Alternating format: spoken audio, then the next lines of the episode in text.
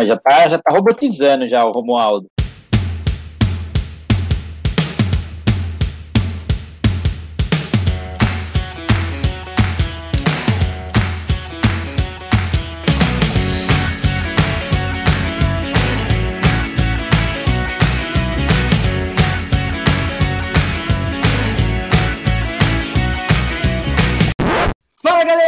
Tá começando mais um Sabe o que eu acho? O podcast uh! feito por millennials, mas que aceitam os baby boomers. Uh! Oh. Boa tarde, Murilo. Fala, Liceira. Fala, pitaqueiros e pitaqueiras de plantão. Fala, meu amigo Bira. Oh. Boa noite, Bira. E aí, e aí, e aí? Suave? Que belo linguajar para começar esse episódio, já que nós vamos falar de conflito de gerações. Esse é o tema de hoje. Obrigado por ter começado dessa forma, com esse linguajar tão, no, tão novo, né? Tão de, de uma geração aí caracterizada por esse linguajar. Mas antes de entrar no assunto da semana, vocês já sabem. Uh! Queria mandar um abraço para nossa querida amiga Michele Pascoal, da C&A Modas do Brasil, que completou aí algumas primaveras. Não vou falar quanto, porque senão Aê, eu vou falar de qual geração ela é, mas um grande ela abraço. Para o ensino médio. Isso! que você seja muito feliz, muita saúde, muita paz. Temos também a Carol do Fio, a Pian de Guarulhos, que quarta toda quarta-feira. É isso aí. Um grande abraço, muita saúde, Carol, que você seja muito feliz. Ela que foi pedida em casamento, não sei se vocês estão sabendo. Oh! É isso aí, vai ter festa oh, para nós. Uh! Eu vou de robô também... na festa, hein? Queria só falar isso para os ouvintes. Se estarem de um robô de festa aí que vai igual o Homem de Ferro, pode contratar aqui diretamente na arroba sabe o que eu acho. É isso aí. Queria também mandar um abraço para minha prima Isabela, para o David, pelo nascimento da nova filhinha deles, a Liz. Um beijo, um abraço. Que Deus abençoe com muita saúde. Uh! Pirata, grande pirata. É isso aí. e, e agora, aos nossos queridos ouvintes que mandaram lindas mensagens, aqui vão os nossos agradecimentos. Bom, e o primeiro abraço de hoje vai para o nosso grande amigo Túlio.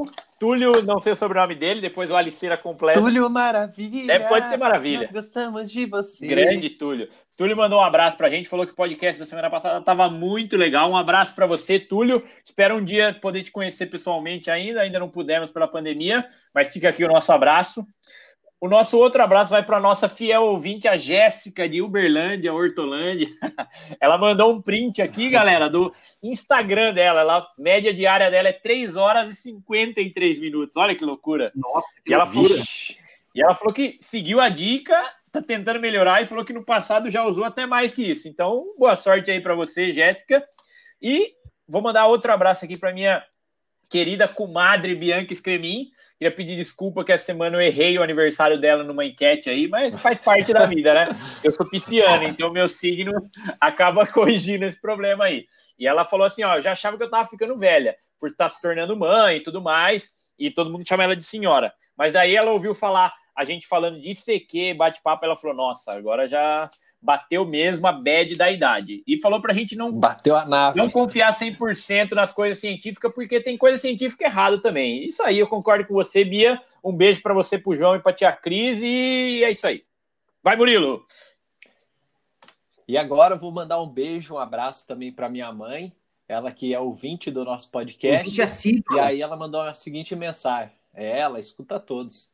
Meus queridos, queremos agradecer a lembrança do aniversário de nosso casamento. Aí ela falou: desculpa a demora, mas está corrido aqui com os netos. Ela que está cuidando aqui da, dos netinhos, da Sara e do Vinícius, mandar um beijo para eles também. É, e ela também convidou vocês dois aí para comer o remeleixo aqui em casa. Ô, o remeleixo que é uma especialidade do meu pai. Pela... Nossa, remeleixo, eu queria que todo mundo tivesse a chance de conhecer o remeleixo do seu pai, Star. Baita prato. Vai postar receita no, no Instagram da, do podcast. É isso aí. Muito bom. É, mandar um abraço também para o Rodolfo Binato. Ele falou que, aproveitando o episódio, ele meteu uma surra de likes, deu likes em vários, vários posts que a gente fez no Instagram. E aí ele falou que mandou uma mensagem também para entrar na escala rotativa dos Rodolfos. Olha! Tem vários Rodolfos nossos ouvintes aí. Rodolfo. Ele falou que curtiu demais o episódio e que a gente fez excelentes reflexões. Uh, muito bem. Bom. E por fim, queria mandar um abraço também para Romilda. Ela falou paraben parabenizou a gente pelo podcast, né? E ela falou que, na humilde opinião dela, esse foi o melhor de todos que a gente Qual fez. podcast? Ela falou que as- esse último que a gente fez de redes sociais. Redes sociais. Boa. É, ela falou que assistiu o documentário lá também, né? O Dilema das Redes. E ela ficou impressionada com o quanto que a inteligência artificial pode man- manipular os conteúdos tanto para o bem quanto para o mal. Então, valeu a reflexão aí e um abraço para Romilda. Ela, se- pelo, pelo que eu bem vi, ela também mandou uma sugestão de tema, uma coisa importantíssima que a gente quer que os nossos ouvintes façam, para que a gente comece a discutir coisas aqui, que problemas que, você, que vocês tragam problemas para a gente discutir aqui, dar o nosso pitaquinho de plantão. Queria também mandar um abraço para Romilda, ela que, que trabalhou comigo. Um abraço, Romilda, obrigado por sempre estar comentando e sempre ouvindo o nosso podcast. Uh! Boa. E agora chegou aquele momento histórico em que a gente contextualiza, não, contextualiza não, que a gente fala de um fato histórico e eu queria falar só de um hoje. Dia 4 de outubro, data que estamos fazendo aqui a gravação deste episódio, só que do ano de 1947, morria, sabe quem? Max Planck, o fundador da teoria da física quântica. O Biriba, que deve ter aí muitas coisas para falar sobre a física quântica, mas principalmente que ele não acredita em qualquer pessoa que fale sobre física quântica. Não sei se vocês acreditam. Vocês acreditam em quem fala qualquer coisa sobre física quântica que não seja um físico quântico? Ah, não, e eu queria lembrar que existe uma faculdade Max Planck ali na região de Jaguariúna, para aqueles lados ali tem uma faculdade Max Planck. Um abraço aí para os estudantes da faculdade Max Planck. É isso aí. Sem mais delongas, vamos para onde? Para o assunto da semana! Uh!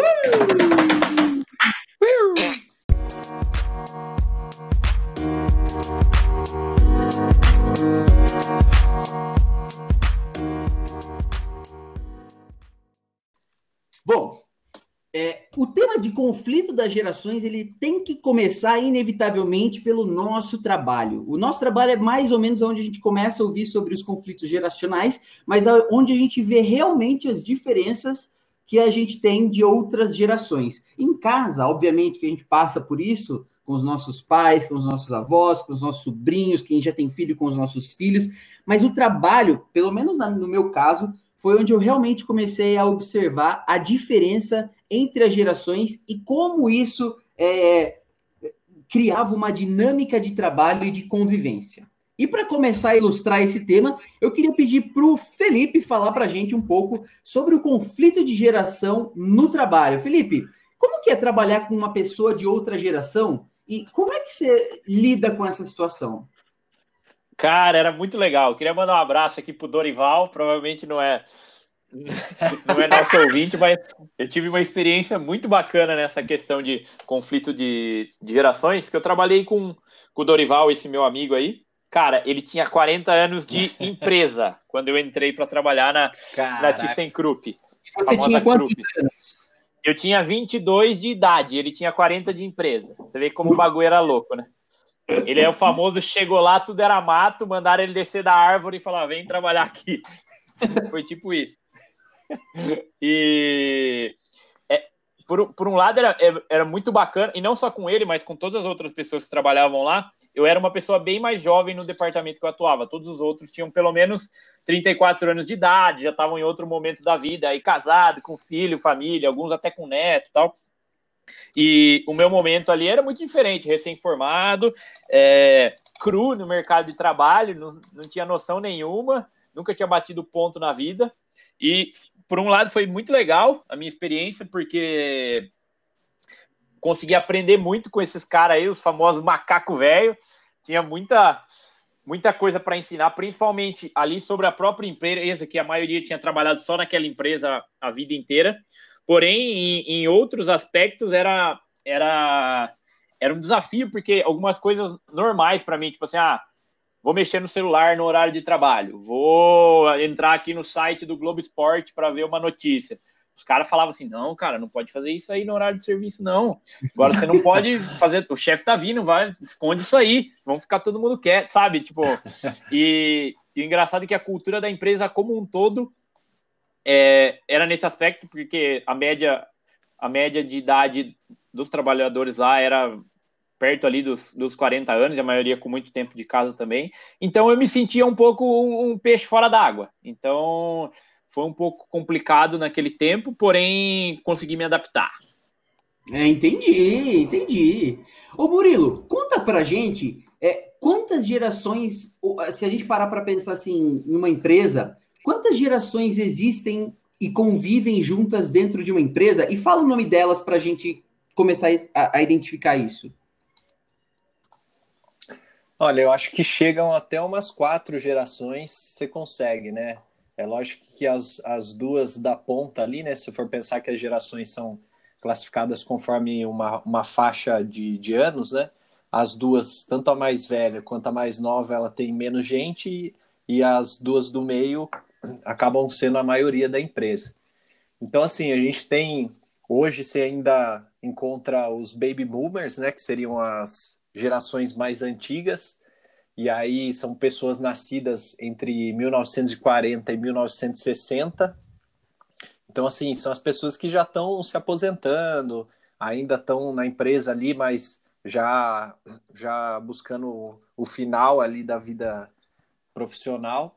Mas é lógico que ainda tem, né? Até na minha empresa, o, os últimos dois presidentes da minha empresa eram, eram baby boomers. E aí, mas já estavam no final já do período e acabaram saindo, né? Acabaram se aposentando e se retirando. E, e aí, esses baby boomers, né? Como eles nasceram nessa época, no, no final ou depois da Segunda Guerra Mundial, eles foram educados com muita disciplina, com muita rigidez. Então, na vis a visão profissional deles, né? Eles demonstram muita lealdade, muito compromisso com a empresa e eles valorizam a ascensão profissional. Eles acabam valorizando a, a, empresa, igual o Felipe falou lá do Dorival. O cara ficou 40 anos na empresa. É uma pessoa que entra numa empresa, é, ele, ele é leal, fica nela até o final da, da vida profissional dele. Depois tem a geração X, que aí são pessoas nascidas entre 1960 e 1980, que aí é, já é um pouco mais pessoas que estão nessa fase, mas também que já estão caminhando para a aposentadoria, né? E a visão geral é que eles presenciaram fatos históricos importantes e eles foram marcados por movimentos revolucionários. Então, na visão profissional deles, eles acabam valorizando o trabalho e a própria estabilidade financeira. São pessoas que não gostam de arriscar muito, é, que preferem eles até veem com certo, um, certo olhar ali, é, considerar mudar de empresa tal, mas acabam, se preferir, acaba ficando mais na própria empresa. Né? E eles também são pessoas um pouco mais independentes e também empreendedoras. Tem algumas pessoas se arriscam aí no empreendedorismo. Aí depois tem a geração Y, que aí são pessoas nascidas entre a década de 80 e os anos 2000, que aí a gente está nessa nessa leva aí, né, da geração Y. Então a gente já nasceu já em um, um período de prosperidade econômica, é, a gente acompanhou ali uma revolução tecnológica, como a gente falou no último programa, né, o advento da internet. É, a gente acompanhou esse, esse movimento nascendo, né? Então, isso traduzindo para a visão profissional, é, são pessoas que consideram o trabalho uma fonte de satisfação. Né? A gente é, trabalha com aquilo que a gente gosta, ou pelo menos espera trabalhar com, aqui, com o que a gente gosta. É, e a gente procura também aprender com o que a gente trabalha, né? E aí isso acaba implicando numa busca por um equilíbrio entre a vida pessoal e profissional. Então você vê assim que as pessoas dessa nossa geração, elas acabam mudando muito mais de emprego do que as gerações anteriores. Porque quando você não se sente confortável, né, com aquilo que você faz, com aquela sua posição na empresa, você acaba buscando outras opções. São uma geração um pouco mais permissiva. E aí, por último, tem a geração é, Z, que é a partir dos anos 2000, né? que aí eles já estão, já nasceram conectados, já nasceram com a tecnologia ali é, desde Embutida. pequenos. E aí são exatamente. E Marcada. aí é, é uma, uma geração mais mais aberta, mais permissiva, totalmente diferente dessas que a gente citou, né? E quanto maior espaço de tempo aí, mais diferentes são essas gerações. Olha aí, muito bem. E, ô Murilo, continuando, você teve algum problema já é, no trabalho por conta de conviver com essas diferentes. Eu, eu, imagino que você ainda não tenha convivido, por exemplo, com, como você hoje, na força, se a gente para para pensar na força de trabalho, você é a faixa etária, ou, ou faixa etária não, né? Mas o grupo geracional mais novo que hoje está é, empregado na força de trabalho é, você já encontrou problemas com as gerações anteriores? Ah, eu, eu vejo, às vezes não é problema, mas é a característica, né? É, como eu falei, né, teve esses dois últimos presidentes que passaram, eles eram mais, é, eles eram baby boomers, tal, mais antigos, né? E aí, assim, você tem, você tem visões diferentes. Então, às vezes, quando você vai apresentar alguma coisa diferente, é, você vai apresentar uma informação diferente, uma ideia inovadora, você tem muito mais trabalho para convencer aquela pessoa ou para mostrar que a mudança vai ser boa do que se você estivesse conversando com uma geração mais nova, entendeu?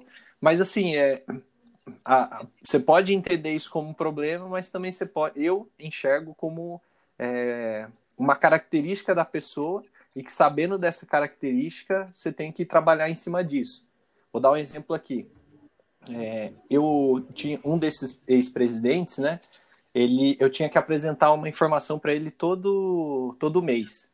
E aí, quando eu entrei, essa informação era toda difícil de enxergar. É, era, um, era um relatório assim com umas 10 páginas, todo difícil. Aí o que, que eu fiz? Eu montei um dashboard, então eu, eu fiz um resumo de todas, as, todas, as, todas aquelas informações em um dashboard de uma página só. Então você imagina, ele acompanhava um relatório que ele via em 10 páginas e agora ele estava vendo tudo numa página só. E aí, cara, assim, foi um trabalho de. Não foi assim, eu cheguei e ele aceitou de cara. Foram vários meses, eu fui mostrando aos poucos, ele foi gostando, foi dando os pitacos dele, foi aceitando e aí foi colocando também um pouco do, do, do dedo dele ali, né, de, de, como ele gostaria que chegasse a informação também. Então, assim, não, não é um problema, mas você acaba tendo que trabalhar de acordo com a característica daquela Entendi. pessoa. Entendi. É, eu vou tentar, então, porque o que você acabou de descrever, é, além da, divers, da diferença entre gerações em que vocês tinham, existia também uma, uma, uma separação de hierarquia, né? Ele era é, ele estava num cargo bem superior e que você então precisava se moldar a forma como ele trabalhava e como ele gostava de trabalhar. Eu queria então perguntar para o Felipe uhum. agora, e eu vou dar um exemplo aqui para ele tentar ajudar a resolver o seguinte problema. Se imagina numa situação, Felipe, em que hum. Você é contratado para uma nova empresa como um gerente. Certo. E, e você vai precisar lidar diariamente com um outro gerente que é um baby boomer e está lá trabalhando faz bastante tempo. Certo. É, nesse caso, não existe uma relação de subordinação, vocês são pares. E a minha pergunta é: quem tem que se adaptar a quem e como ser flexível o suficiente para não causar um conflito entre a forma como os dois enxergam as coisas? É, eu gosto bastante da Aí é, é minha opinião pessoal, né? Eu gosto muito da ausência de competitividade, principalmente entre pares. Isso é uma característica que, trabalhando em empresa, é, eu acho boa. Eu prefiro muito mais ser amigo dos meus pares, é, entender eles como pares, parceiros e colegas do que como concorrentes. E nesse caso, com uma pessoa de outra geração que tem, provavelmente vai me enxergar ali como uma ameaça, como uma outra forma de enxergar as coisas que para ele pode não ser correto ou que a empresa está querendo e ele acha que vai ser preterido, a, a, minha estratégia seria tentar me envolver ao máximo com essa pessoa, é, assim como eu fiz quando eu estava trabalhando com pessoas mais velhas, eu acho que se colocar num lugar de de, de aprendiz mesmo, de, de aluno dessas pessoas um pouco mais velhas, acaba ajudando a facilitar essa relação e também a, a conseguir, por exemplo, fazer esses trabalhos de convencimento, de mudança, como o próprio Murilo colocou aí. Porque ao fazer isso, você acaba valorizando toda a experiência, o histórico da, da, da outra pessoa, que com certeza é muito relevante, e também consegue envolvê-la nesse processo de, de mudança e de transformação. Isso acho que é, acaba facilitando a, a aceitação dela no, na, na sua atuação e na mudança, nas mudanças que você acaba propondo. Tá certo, entendi. Já que a gente falou, então, de como é, um pouco sobre como resolver esses conflitos, eu queria agora trazer para as pessoas pensarem, para os nossos ouvintes pensarem, por que, que esses conflitos surgem entre as gerações é, e como a gente tem que olhar para eles numa perspectiva um pouco mais sóbria, para não ir direto para o embate. É, a, a, eu, eu, concordo muito com o que vocês disseram. Eu também acho que a forma mais fácil de lidar numa situação dessa é através de se colocar numa posição de aprendiz, é, porque essa pessoa talvez esteja lá mais tempo, ou porque ela tem uma experiência diferente de vida e conseguir ir através desse convencimento que você falou. Mas como é que surgem as diferenças entre as gerações? E eu queria falar um pouco é, sobre isso, em como se forma uma geração.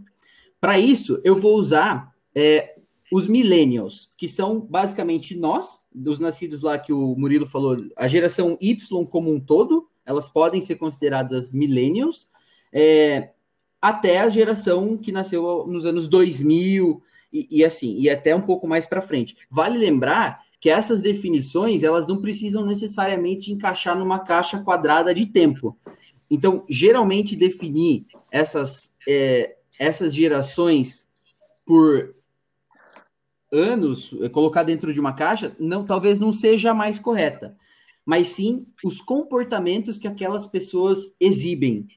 Talvez possa deixar mais claro como se classifica uma determinada geração.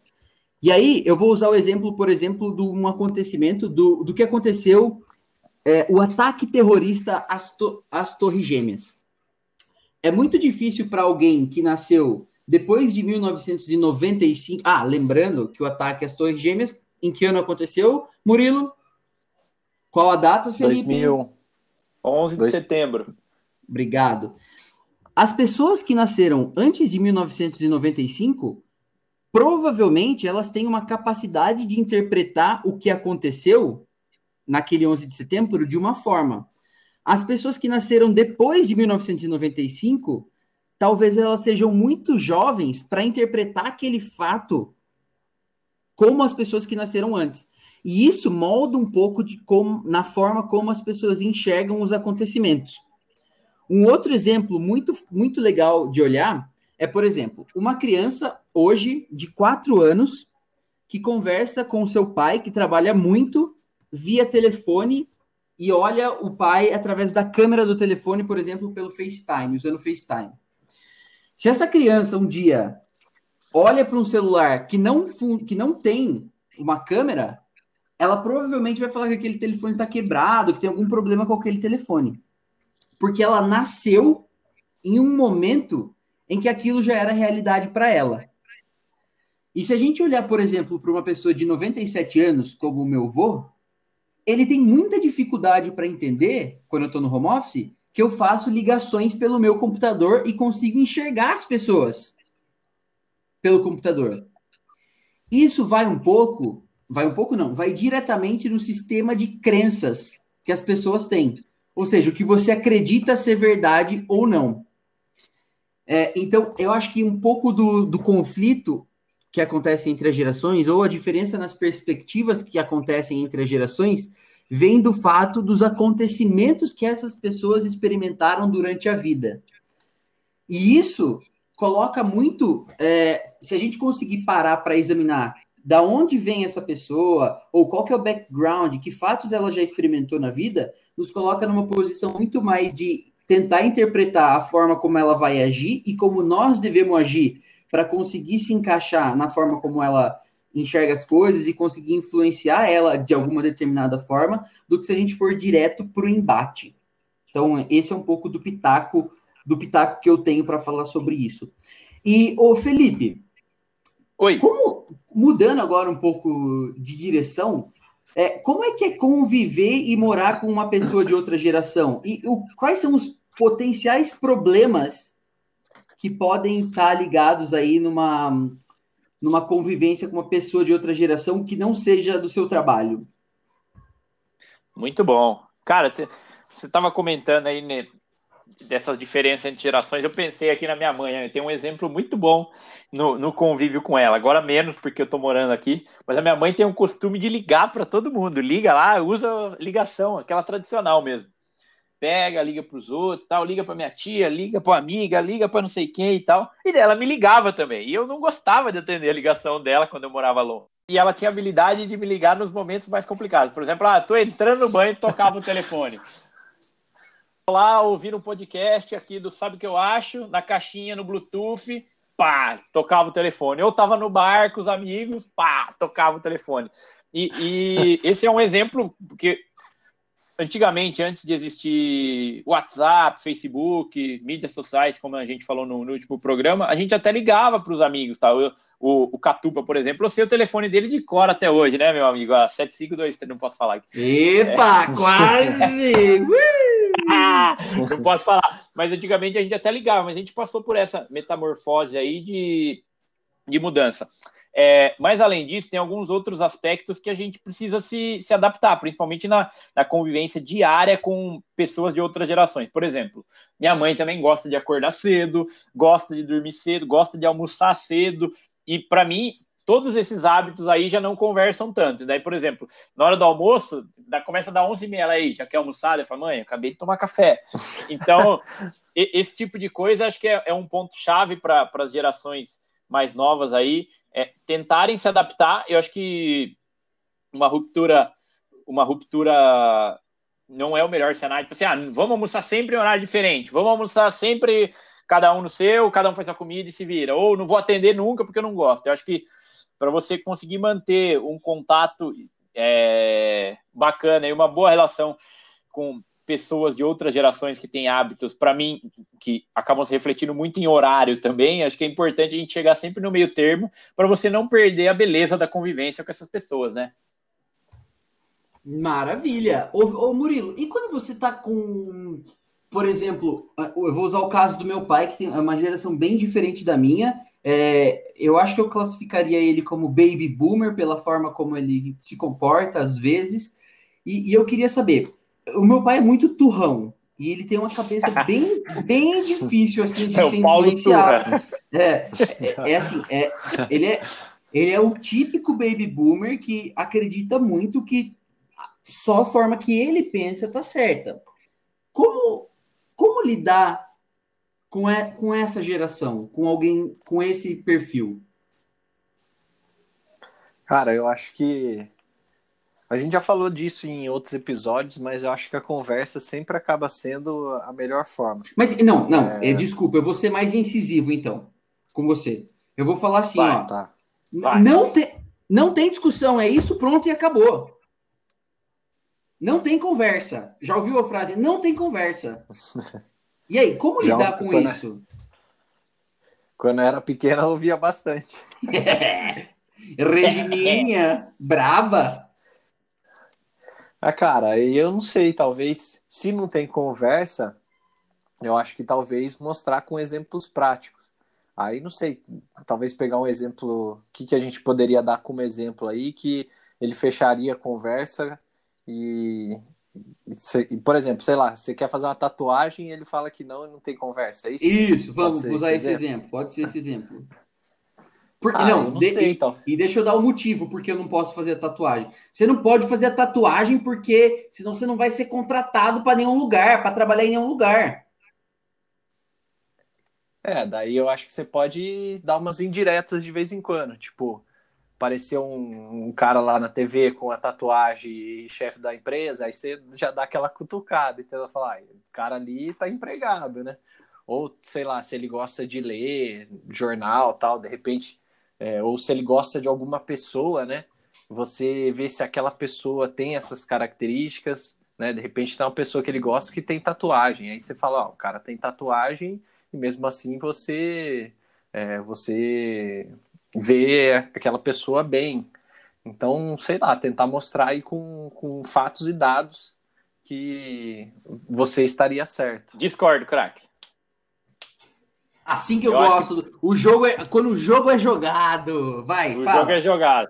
Eu acho que em alguns momentos assim, principalmente o exemplo aí que o que o, que o dentinho deu da, da tatuagem, eu acho que você tem que ser tem que principalmente quando você chega num estágio da vida um pouco mais mais velho, que você já tem as suas responsabilidades, já consegue pagar suas contas, tá mais independente, eu acho que você tem que ser um pouco mais incisivo e ir para ruptura. Cara, você quer fazer a tatuagem e tem alguma pessoa discordando aí, como por exemplo o, o, o meu grande amigo Luiz, um abraço aí, grande Luiz Totonho Turrão. Cara, chega com a tatuagem, chega com a tatuagem feita aí, toma banho escondido com ela e um belo dia vai aparecer. Entendeu? Eu, eu acho que assim, principalmente nesse aspecto, quando, quando é uma coisa que diz respeito só a você e ao seu gosto. Porque aí a decisão é sua, a vida é sua e você faz o que você bem quiser dela. Assim como eu vou comprar uma moto, viu, mãe? Sei que, sei que se prepare. eu tava esperando por esse momento. Isso seria uma indireta para sua mãe que você vai fazer uma tatuagem? Ela já sabe? Ah, tatuagem ela já, já é já é pacificado já que eu vou fazer. Já Só vou chegar com a tatuagem aqui, com a caveira nas costas inteiras.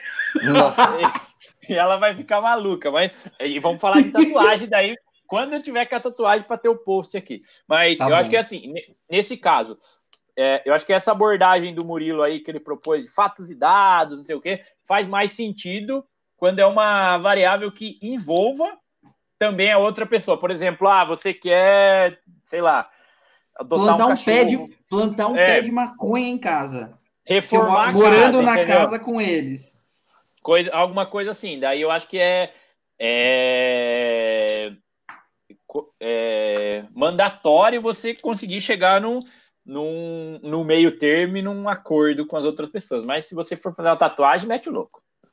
Olha Deixa aí. eu dar uma borrifada então. Vai.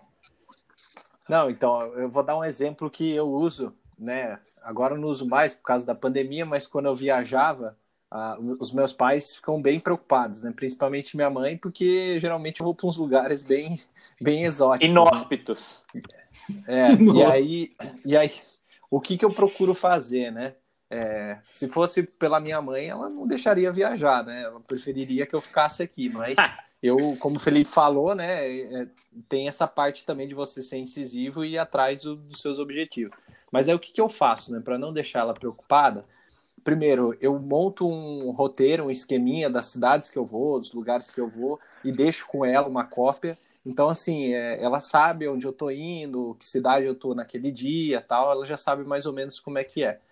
Durante a viagem também, eu sempre procuro manter ela informada, né? Ligar para ela, mandar mensagem.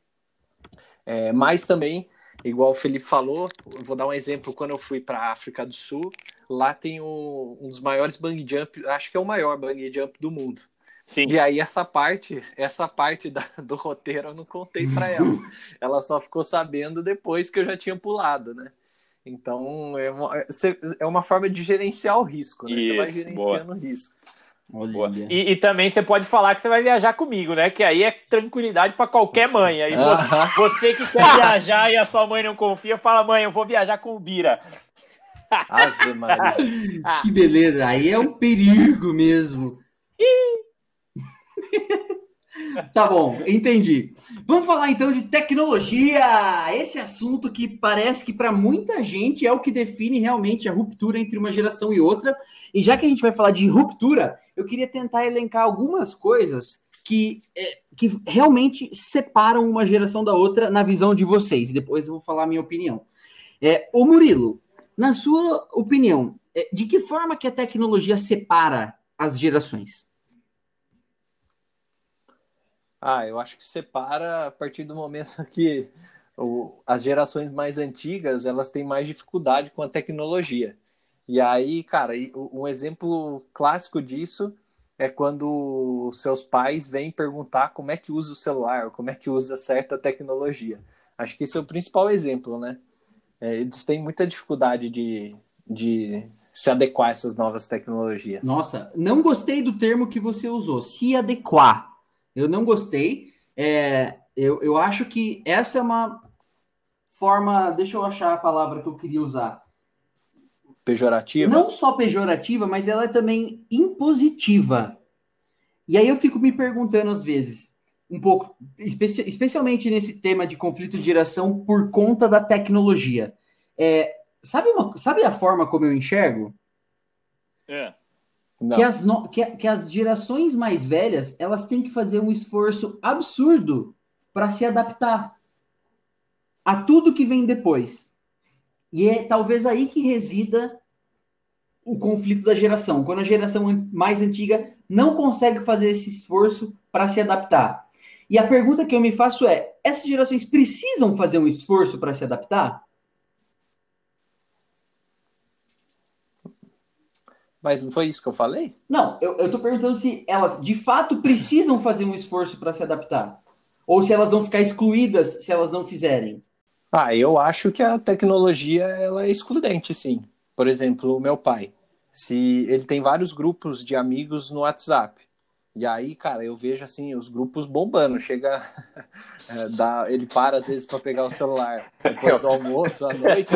Você vê lá tá torando de mensagem. O grupo de velho é assim, orações e pornô.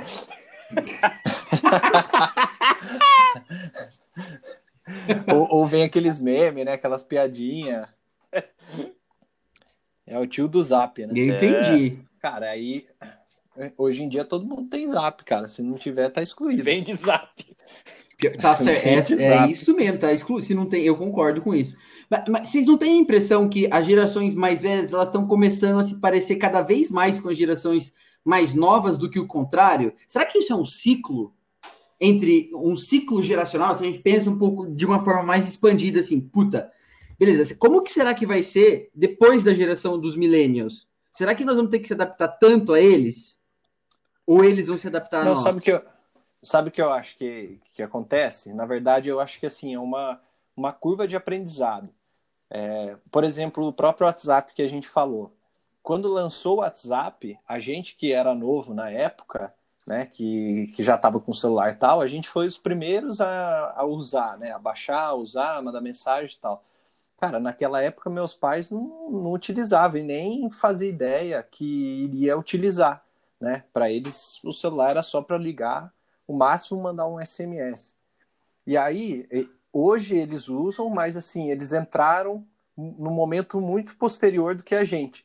Então eu acho que essa questão da geração com a tecnologia vai nesse sentido de assim, beleza, eles até é, se adaptam à tecnologia, mas eles levam um tempo maior para se permitir a usar essas tecnologias novas, entendeu? Para se render às tecnologias. Não, eu e... acho também que o, o salto tecnológico é, que eles passaram foi muito maior do que o salto que a gente passou. A gente começou, já existia computador, já você já teve uma aula de informática, digitação, vocês aí que são da, da minha faixa etária aí, somos da geração Y. fale, pelo, esse, fale pelo Murilo que eu sou bem mais novo que você. Não ah, venha falar por nossa. mim. Quem tem mais cabelo aqui no grupo, então? Ah, como se cabelo fosse um definidor de idade, né? Não? Não. É... o bebê, então... todos, os, todos os bebês são careca, besta. Mais ou menos, né? Bom, mas quando a gente já teve, por exemplo, eu pelo menos acho que o meu primeiro celular devia ter 10, 11 anos, 12 no máximo. É, e os nossos pais, eles começaram, cara, acho que quando eles nasceram, as casas não tinham nem televisão direito.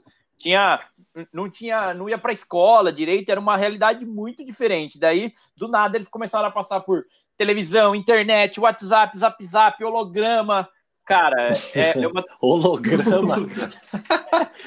é uma transformação muito grande que, que eles acabaram passando, e acho que o nosso desenvolvimento é, andou muito lado a lado com a tecnologia. As pessoas das gerações mais antigas entraram, é, a tecnologia se desenvolveu muito mais rápido é, e num período curto da vida toda deles, entendeu? Então acho que isso acaba refletindo um pouco também, um pouco nessa dificuldade que eles têm com nesse aspecto tecnológico. Então, então vocês acham que à medida que, porque por exemplo, a, é, hoje nós estamos falando que basicamente quatro grandes grupos geracionais convivem no mercado de trabalho, mas de acordo com as pesquisas, à medida que a sociedade vai evoluindo, esses grupos geracionais que hoje são classificados mais ou menos a cada 20 anos, eles vão começar a se, vão se achatar. E vai começar, tipo, a cada 10 anos, por exemplo, uma nova faixa etária. Uma nova faixa etária, não. Um, um novo é, grupo geracional vai, vai surgir. E com esse, é, com esse achatamento, provavelmente vão ter mais gerações convivendo. E a minha pergunta é: vocês acham que à medida que novas gerações vão surgindo, as gerações que vão ficando para trás, elas vão aprendendo mais rápido as coisas das gerações futuras? Ah, eu acho que pode, pode fazer sentido, porque as tecnologias elas vão ficando mais intuitivas. Então, assim, no próprio WhatsApp, que a gente citou de exemplo, se você pegar ele, a primeira versão, e a versão que é agora, hoje ele é muito mais intuitivo para você mandar uma mensagem, né? Antes era só mensagem, agora você manda foto, manda vídeo. Então, assim, a própria tecnologia, conforme ela vai, vai entrando em contato com o usuário, e aí vão tendo as atualizações, as melhorias, ela vai ficando mais intuitiva. Então, eu acho que nas próximas gerações, né, e as próximas tecnologias, elas vão acabar ficando mais intuitivas e aí as, as gerações antigas vão conseguir se adaptar de forma mais rápida. Olha eu de novo trucando você. Não é nada pessoal, mas eu vou fazer a pergunta. Você já, Esse é o você canhão. já sabe programar? Depende de qual linguagem. Eu que você programasse em SQL. Não, não sei. Biriba, você acha que a habilidade de programar é em SQL vai ser uma coisa ensinada na escola que as novas gerações vão aprender muito mais facilmente? Não. Por quê? Porque eu acho que mais importante do que a, a, a programação em uma linguagem específica tem que ser o entendimento da lógica de programação e, e de algoritmo como um todo, sabe? Não só. E, isso eu acho que faz cada vez mais necessário na, nas escolas, assim como a educação financeira, como nosso próprio amigo Murilo pode atestar, que eu acho que, que, é uma que... tendência. Mas você não, não entendi. Você acha que vai ter nas escolas, mas não vai ser uma habilidade que, que as próximas gerações vão ter? Não, eu acho que vai ter, só que não vai ser especificamente SQL, vai ser linguagem não. de programação, lógica e algoritmo.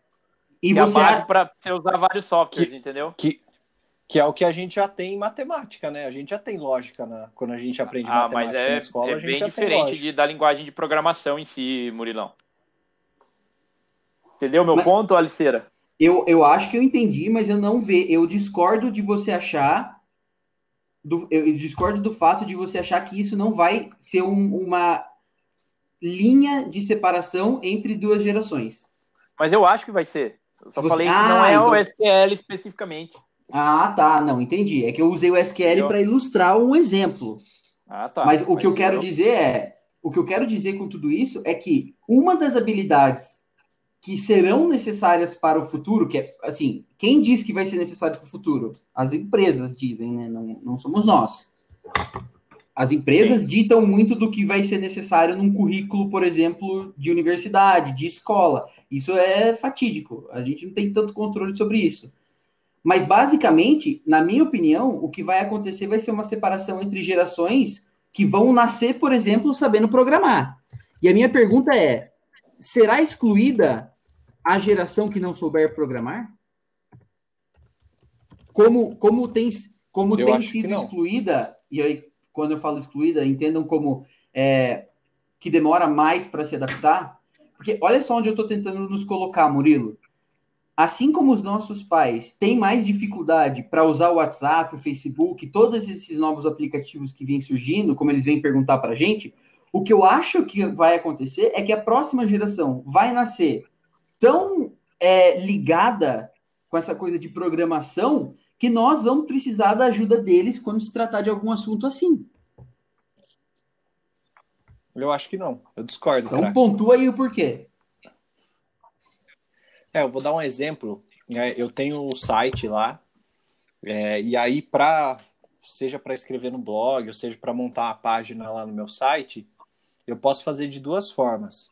Ou eu posso fazer com a programação, né? Tipo, fazer a linha mesmo de programação. Ou já tem hoje um, o que é chamado no mundo dos sites de plugin, que é tipo assim, uma ferramenta que você instala lá, e aí você, por exemplo, você quer colocar um botão no site. Ao invés de você escrever uma linha de programação para surgir aquele botão na, na página do seu site, você consegue arrastar um botão na, na onde você quer da página, e aí esse próprio plugin ele faz a programação para você, uhum. entendeu?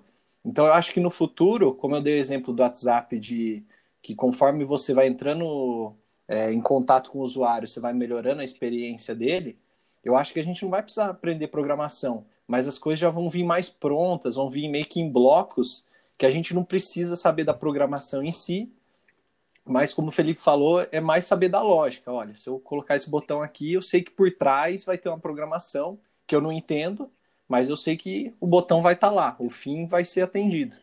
Talvez eu não tenha conseguido explicar o que eu quero dizer de fato. Eu usei esse exemplo da programação porque eu achei que seria mais fácil da gente discutir. Mas o que eu queria, o ponto em que eu queria chegar é o que vai ser a coisa que vai nos distinguir da próxima geração? Essa era a minha pergunta final. Como é que a gente faz um exercício para tentar imaginar como é o qual vai ser, por exemplo, a gente está falando que a tecnologia é um, um dos diferenciadores entre a geração passada e a nossa geração. Qual vai ser? Fala para mim. Qual vai ser, ó? Cara, fiz um curso muito bacana aqui na quarentena do conhece o Murilo Gun? Gr grande influenciador, Sim. humorista, e ele fala ele fala muito sobre criatividade. Agora eu lembrei, o Aliceira mandou a, a boa e ele falou assim, ó, que são cinco habilidades do futuro que os estudiosos do conhecimento aí estão identificando. São cinco tipos de inteligência.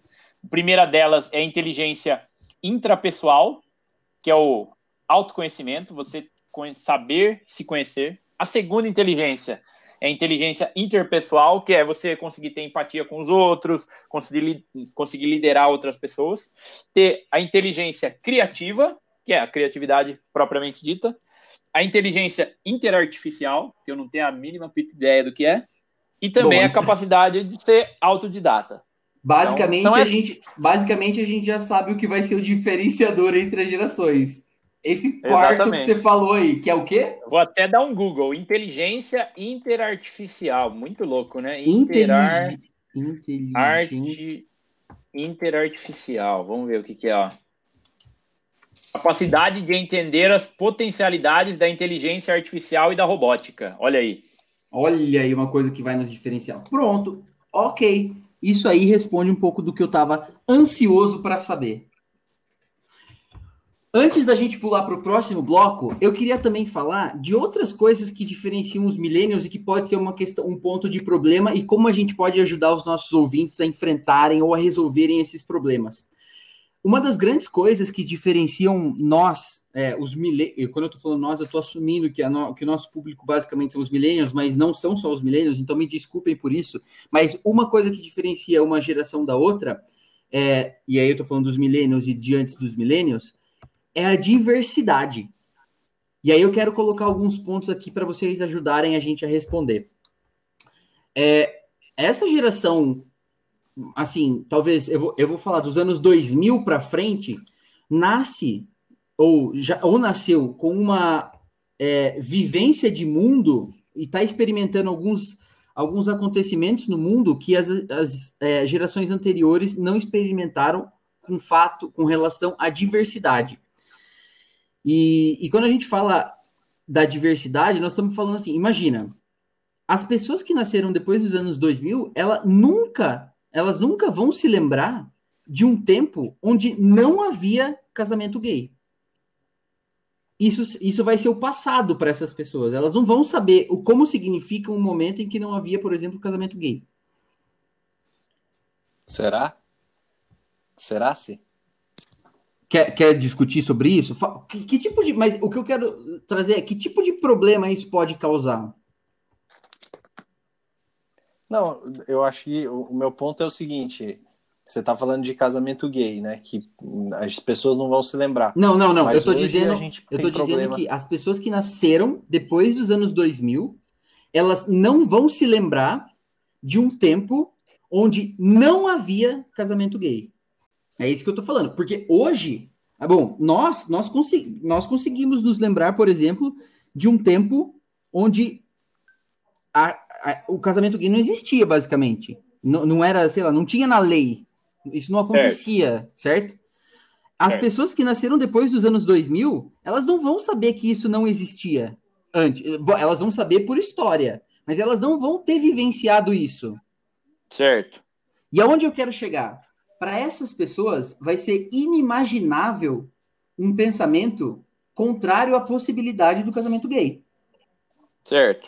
E talvez aí resida um conflito de geração, que é muito mais palpável para a geração que nasceu dos anos 2000 aceitar, eu vou falar da, dessa diversidade em específico, do que é, é, é para as pessoas mais antigas aceitarem. Uhum. Ah, eu discordo um pouco no seguinte sentido. Né? Hoje, você tem pessoas que não viveram o período da escravidão e são racistas, você tem pe pessoas que não viveram, viveram o período do nazismo e são nazistas, então não necessariamente vou, as pessoas vão ter esse pensamento. É, mas aí você está pegando um grupo populacional que basicamente é, consiste em quantas pessoas? Ué, não dá para contar, ninguém sair falando, ah, eu sou nazista. Não, mas a gente racista. tem, mas a gente tem uma dimensão do pessoas... tamanho dos grupos que hoje são chamados extremistas, né? É, eu não sei de cabeça. 30%, 30% alguma... vota no Bolsonaro atualmente, segundo o Foro de Teresina. mas o, aonde eu quero chegar, Murilo, com, com o que eu tô falando, eu tô dando um exemplo do casamento gay, mas existem outras coisas que a gente pode elencar sem ser o casamento gay. Me ajudem aí a pensar numa coisa relacionada à diversidade que separa as, as gerações. Hum, diversidade? É. Separa as gerações? Vamos, vamos pegar um fato, por exemplo, que para a gente hoje é absurdo, mas antes acontecia. Já sei, tem um exemplo aqui na minha cabeça. Aquelas lutas que aconteciam de animais, de colocar os animais para brigar, ou colocar humanos. Isso acontecia basicamente no Império Romano, tá? Estou caracterizando. Mas basicamente aconteciam lutas entre os animais e as pessoas não achavam um absurdo isso acontecer. Hoje as pessoas acham que o que aconteceu lá atrás foi um absurdo. Ou o próprio nazismo.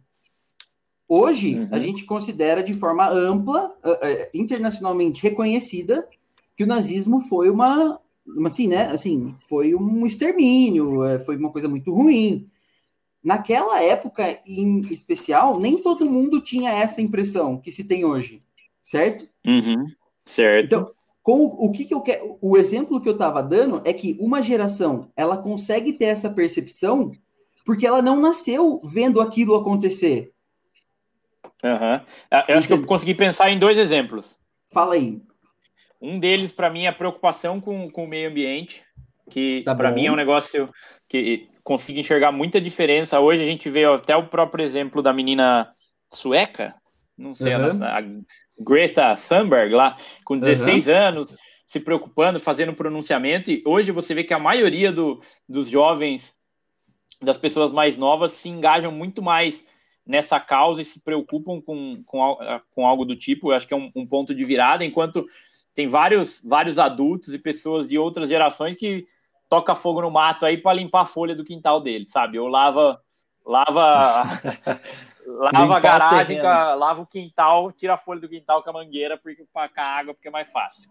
Não, e, e ainda é um... uhum, pode terminar. Esse é um bom esse é um bom ponto de virada. Eu acho que tem um outro que talvez aconteça mas deve demorar um pouco mais, até pelos lobbies de indústria tal, que é referente à alimentação. Eu acho que o movimento de vegetarianismo, veganismo, cuidado com os animais, é, principalmente nas cadeias produtivas de alimentos tal, tem se tornado um assunto muito mais em voga entre as gerações mais novas e que na, até na nossa própria geração a gente não tá nem aí, né? É, eu, pelo menos, amo comer carne. E acho que tem muito mais jovens se preocupando com isso, até pelo acesso à informação. É... É... Qual é o contrário de tardio? Tipo, o, acesso à informação rápido Precoce. sabe? Precoce, boa, isso. Eu acho que esses são, são dois pontos aí que eu enxergo que podem ser um ponto de virada das próximas gerações, até comparando com a própria a nossa mesmo. Você chegou, acho que, no ponto em que eu queria tocar, que é exatamente esse do se você nasceu sabendo que aquilo talvez, e aí você está munido de informação para saber que aquilo talvez não seja a melhor das escolhas, você tem a capacidade de escolher o que você quer fazer. Agora, se você nasceu em uma época em que o contexto social é, determinava aquilo como bom ou ruim, talvez seja mais difícil para você se desvincular, porque aí a gente está falando de um sistema de crenças, um sistema que leva em consideração é, se você acredita em alguma coisa ser verdade ou não. E se você nasce, e esse exemplo que eu dei aqui do casamento gay, para as pessoas que vão nascer depois dos anos 2000, para elas, vai ser necessariamente verdade que o casamento gay é uma coisa normal. Entendi. Como para a geração que nasceu antes disso, antes disso virar lei, de, de ter o reconhecimento de toda a luta é, para o casamento gay ser aceito oficialmente, é, essas pessoas, a, o ponto referencial de crença para elas é diferente. Então, esse sistema de crença leva em consideração muito é, a perspectiva de qual a pessoa está olhando e de qual ela nasceu. Então, eu acho que esse é um ponto bastante relevante para a gente pensar também sobre a diversidade, em como a, a geração que vai nascer a partir de agora, que já nasceu os milênios, a gente, tem, a gente consegue ter, olhar para a diversidade de uma forma muito mais ampla do que a gente olhava. Por isso, a diversidade em si, assim como a tecnologia, talvez seja um segundo pilar da, de tendências que moldam os millennials. Então, talvez seja para esse tipo de tendência que a gente tenha que observar nas gerações futuras para a gente ver o que, como é que elas vão se parecer. Porque saber como as gerações, na minha opinião, tá? E aqui eu sabe o que eu acho, é que as gerações, a gente precisa prestar muito atenção em como as gerações futuras, é, quais vão ser as tendências que vão moldar as gerações futuras, porque nós vamos precisar nos adaptar ao que elas determinarem, assim como os nossos pais estão se adaptando ao uso da tecnologia, à aceitação sobre, por exemplo, um casamento gay. É, esse tipo de coisa é que eu acho que vai ter que ser trabalhada e é um ponto de atenção para a gente focar em como a próxima geração vai se parecer. Vocês querem fazer algum comentário? É, a gente vai ser o consumer do futuro, né? Exato. Tem que, que, criar um rebanho aqui de, de vaca e de ovelha para eu conseguir comer carne no futuro. Eu acho que. E, e esse é. exemplo, esse exemplo que você deu é muito bom, porque você nunca sofreu nenhuma influência na sua infância, nos seus anos de formação é, geracional, uhum. vamos chamar assim. Você nunca teve um referencial que te falasse assim, cara, presta atenção, o consumo exacerbado de carne pode fazer com que o pasto, com que é, o desmatamento de floresta aconteça, porque vão ter países como o Brasil que talvez elejam um determinado presidente que preze pelo agronegócio, porque aquilo é o, o que o, o, o país tem como, né, como riqueza e o que tem para oferecer. Se é que vocês conseguem entender essa pitacada aqui.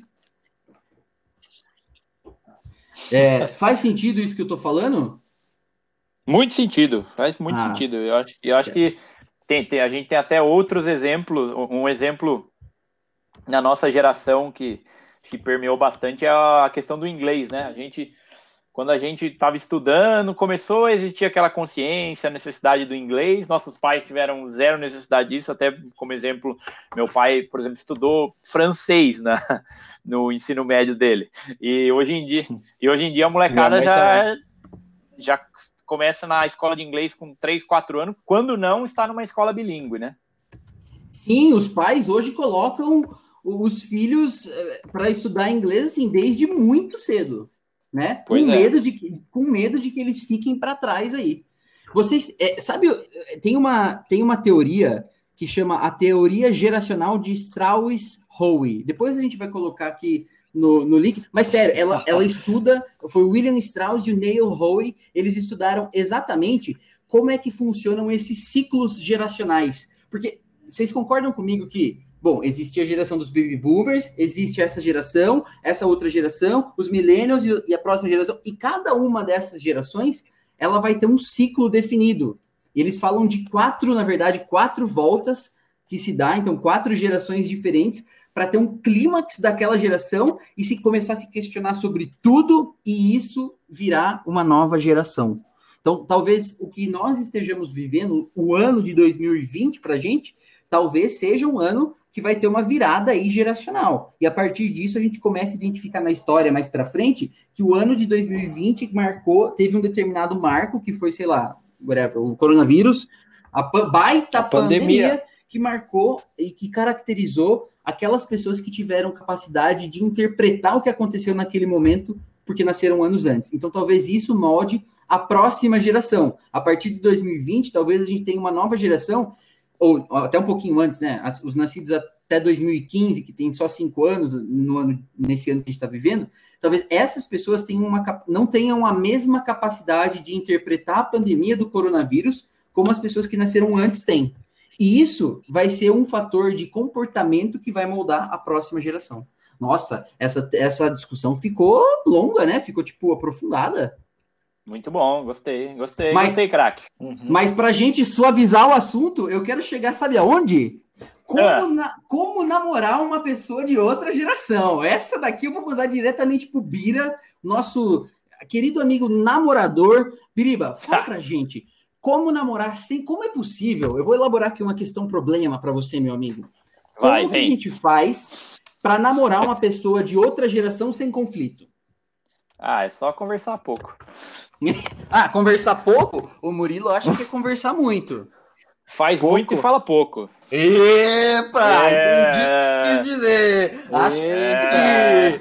que Eu acho que eu entendi. Fica aí o pitaco do nosso amigo. Fica o fala... pitaco do especialista. Essa daí vai ser fala pouco e faz muito. É, já diria o Romário. Craque Bira. É craque Biriba. Não, eu acho que depois de uma, de uma certa idade, é. eu acho que eu enxergo principalmente no. Depois ali que você sai da, da faculdade, por exemplo, eu acho que diferença de idade não, não pesa muito, porque acho que as pessoas têm uma mentalidade parecida tal. Isso aí até uma faixa de, sei lá, 10, 15 anos. Daí realmente eu acho que tem um pouquinho de diferença. Mas ali dos 23 até os, os quase 40, eu acho que não, não faz muita diferença, porque as formas de pensar e até por as pessoas estarem serem praticamente da mesma geração, como a gente já citou antes. Eu acho que aí não, não tem muito, mas se quando o salto é muito maior que esse, eu acho que pode ser um empecilho sim, craque. Ah, ok. E, e o, Murilo, é, como que você faria para resolver um conflito desse, sim? De, por exemplo, vamos elaborar aqui um negócio. Puta, comecei a namorar é, e eu escolhi namorar uma, uma baby boomer. É, eu sou de uma outra geração. E tipo, não estou entendendo a risada. O Baby Sauro e a Baby a, não, a, mas... a, minha, a, minha, a minha Baby Mãe acabou de falar: o que, que você tá fazendo? Eu falei: tô gravando. Como é? Não, que tipo, fala pra gente, Murilo, que tipo de problema pode surgir é, dessa relação? Ah, eu acho que interesses, interesses diferentes. diferentes né? é. é, sei lá, uma, uma pessoa mais velha pode querer, pode ser mais caseira, é, pode ser, é, sei lá, não, não ou preferir coisas mais conservadoras, assim, tipo ficar em casa, e a outra pode preferir ir para balada e viajar. Olha, você estigmatizando cada uma das gerações aí, hein? Não sei se eu concordo com isso. Mas. Estigmatizando, bela palavra, hein? Ué, mas a geração não é estigmatizada. É. Vou até pesquisar o que significa. Marcar não. com estigma. Olha só. Muito é. bom. Mas, mas, já que nós não somos especialistas nesse assunto, chegou a hora do Pitaco, Pitaco da especialista! especialista!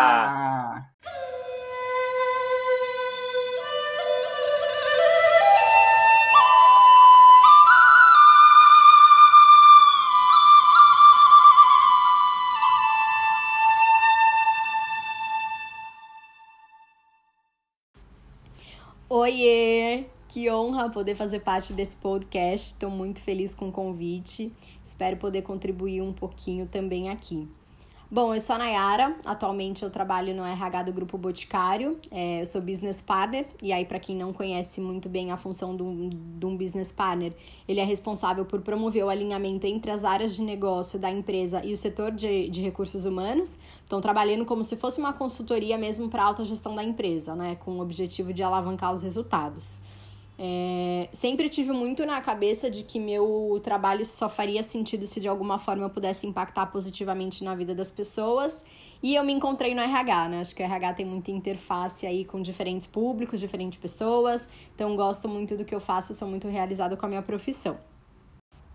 E aí, entrando no tema gerações, acho que a gente está vivendo um momento profissional muito rico, né? Eu acho que dentro das empresas a gente tem diferentes perfis, diferentes gerações, é, e cada geração tem a sua particularidade, cada um tem a sua potência, é, cada um tem a sua característica, e o desafio é justamente esse: como que a gente consegue lidar com essa diversidade da melhor forma possível, seja dentro de um ambiente profissional ou seja num, num ambiente pessoal. E confesso que não é fácil, né? Eu acho que até eu que acabo trabalhando com RH tenho muito isso no dia a dia, de lidar com pessoas diferentes, perfis diferentes, de gerações diferentes. Ainda assim, eu também tenho um baita desafio, né? Eu, eu tento o tempo inteiro me policiar é, para eu não criar preconceitos e já ir com uma imagem pronta, sabe? Então, como que eu tento entender também um pouquinho de cada um, como que eu gero empatia, como que eu respeito e como que eu aprendo, né? É, até porque, assim como, enfim, a minha geração tem pontos positivos, é, a minha geração também tem pontos que poderiam ser melhor, né? E é, acho que cada geração tem essa característica, muito por conta do que a pessoa viveu. É, enfim, isso ajuda muito, contribui muito para quem aquela pessoa é, né? Então não dá pra gente julgar. É, eu acho que a gente precisa entender e respeitar. É, e é difícil, né? É um trabalho que a gente precisa fazer no dia a dia de se policiar mesmo, de, de prestar atenção e respeitar. E aí, trazendo um exemplo simples, assim, né? Muitas vezes meu, meu pai vem me procurar querendo uma ajuda com celular, com, com, com notebook. E aí eu penso, gente, mas é tão óbvio. E aí eu vou ficando impaciente de que ele não vai entendendo. E assim, é óbvio para mim, não é óbvio para ele. É óbvio porque eu nasci numa era já tecnológica. Então para mim é muito simples. Mas ele não, então ele tem uma, um, uma dificuldade maior, né? Então como que eu também tenho paciência para poder ajudar? Assim como tem muita coisa também que, que ele sabe com mais facilidade e que ele me ensina, né? Ele tem a paciência para me ensinar. Então, acho que é muito isso, assim, como que a gente é, tem paciência no dia a dia para respeitar e para entender que somos diferentes, viemos de somos de gerações diferentes, a criação é diferente, a nossa cabeça é diferente é, e, e, e, é isso, acho que a riqueza está justamente nisso, né? Chato seria se todo mundo fosse igual. Então, como que a gente é, olha essas diferenças como algo agregador? E aí, trazendo outro exemplo, né, profissional, eu trabalhei numa empresa que os colaboradores eram muito novos, né? A gente não tinha muita diferença de gerações, enfim, o, o perfil era bem, bem similar, assim. É, e é, é, claro, assim, tem, tem as fortalezas disso, mas ao mesmo tempo a, a gente sentia uma falta muito grande, assim, da questão das gerações, né? Acho que o público jovem, ele tem características super positivas, né? Ele vai, faz acontecer, ele tem paixão pelo que ele faz, ele acredita que não, não tem limite, é... tem muita questão de autonomia, de velocidade, mas ao mesmo tempo a gente sentiu um pouco de falta de algumas características de outras gerações, sabe? Então, até porque os nossos clientes são de gerações diferentes, então você precisa ter é, um quadro de funcionários é, que, que também tem essa visão é, diversificada, né? Que tem opiniões diferentes, ideias diferentes, porque isso é muito agregador. Acho que quando a gente tem pessoas muito semelhantes, é, as ideias vão ser muito iguais, né? Então você precisa ter essa diversidade. Acho que isso é muito rico é, principalmente para o ambiente profissional, né? Claro, no dia a dia também, eu acho que a gente precisa também é, se cercar de, de pessoas de gerações diferentes, porque isso vai contribuir para o nosso crescimento. E no ambiente profissional é a mesma coisa, não só para o crescimento do indivíduo, mas também para garantir que o produto e o serviço que a gente está oferecendo é, de fato consiga é, contemplar aí diferentes perfis, diferentes gerações e tudo mais. Então, acho que é isso, assim, né? Cada geração tem, tem o lado positivo e também tem lados a desenvolver. E o quão rico é quando a gente tem essa mistura, sabe? acho que agrega mais. É claro que lidar com diferentes gerações é um desafio, seja no ambiente profissional ou no ambiente pessoal. É, e eu acho que a gente tem muito que aprender. Acho que um, uma forma da gente conseguir lidar da melhor maneira possível é respeitando, respeitando, tendo empatia é, e pensando que a diversidade é super positiva, né? Acho que todo mundo tem alguma coisa para ensinar para gente. Então, se a gente conseguir é, ter esse mindset de que o outro pode me ensinar muito, eu tenho uma, eu tenho uma perspectiva diferente, porque eu venho de uma geração diferente, ele viveu uma outra completamente diferente e tem muito a agregar também. Acho que a partir do momento que a gente consegue enxergar isso, o quão rica é a diversidade, é, a gente passa a respeitar mais e aprender mais. Então, não, deixa de ser aquele desafio e passa a ser uma coisa prazerosa, do tipo, o que, que a pessoa tem para me ensinar e o que, que eu tenho para ensinar também, né? Acho que essa troca é super rica. Então é isso, acho que é respeitar, é, é entender que o outro tem a particularidade dele, ele viveu coisas diferentes é, e a gente tem que saber aprender com isso e, e agregar. Bom, espero que eu tenha contribuído um pouquinho aqui. É, queria super agradecer de novo o convite e aproveitar esse espaço também para divulgar um Instagram de um projeto que eu faço parte. É, ele já foi até falado aqui, inclusive, então queria aproveitar e reforçar. O Instagram é Amizade que une e alimenta. Foi um movimento que surgiu agora na pandemia, né? Então, um grupo de amigos que já tinham esse, essa vontade de poder ajudar de alguma forma a sociedade. Então, a gente construiu um projeto social que, que leva é, marmita para moradores de rua e doações de roupa, é, de cobertor e tudo mais. Então, quem quiser ajudar também tá super convidado, tá? Brigadão, gente. Beijos.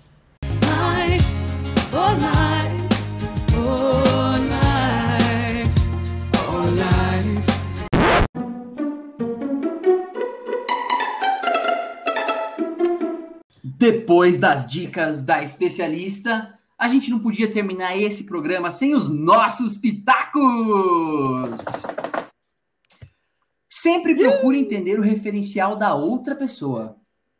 Faça o papel de aluno para aproveitar a experiência e a vivência de outras gerações. Incentive o diálogo, valorize o melhor de cada geração, leve em conta os valores, entenda os diferentes estilos de trabalho, Busque os pontos em comum. Esses foram os nossos pitacos! Este foi mais um episódio do Sabe o que eu acho? Não deixe, não deixe de seguir a gente nas nossas mídias sociais. Estamos presentes no Instagram, no arroba Sabe o que eu acho? Assim como no Spotify. Dá o like para a gente sempre ser notificado quando surgir um novo episódio. Um abraço, até a próxima do Sabe o que eu acho?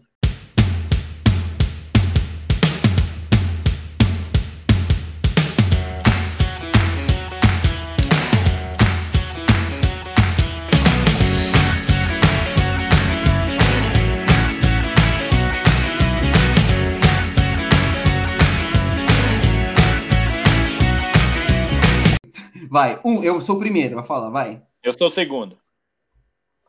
E você, Esther?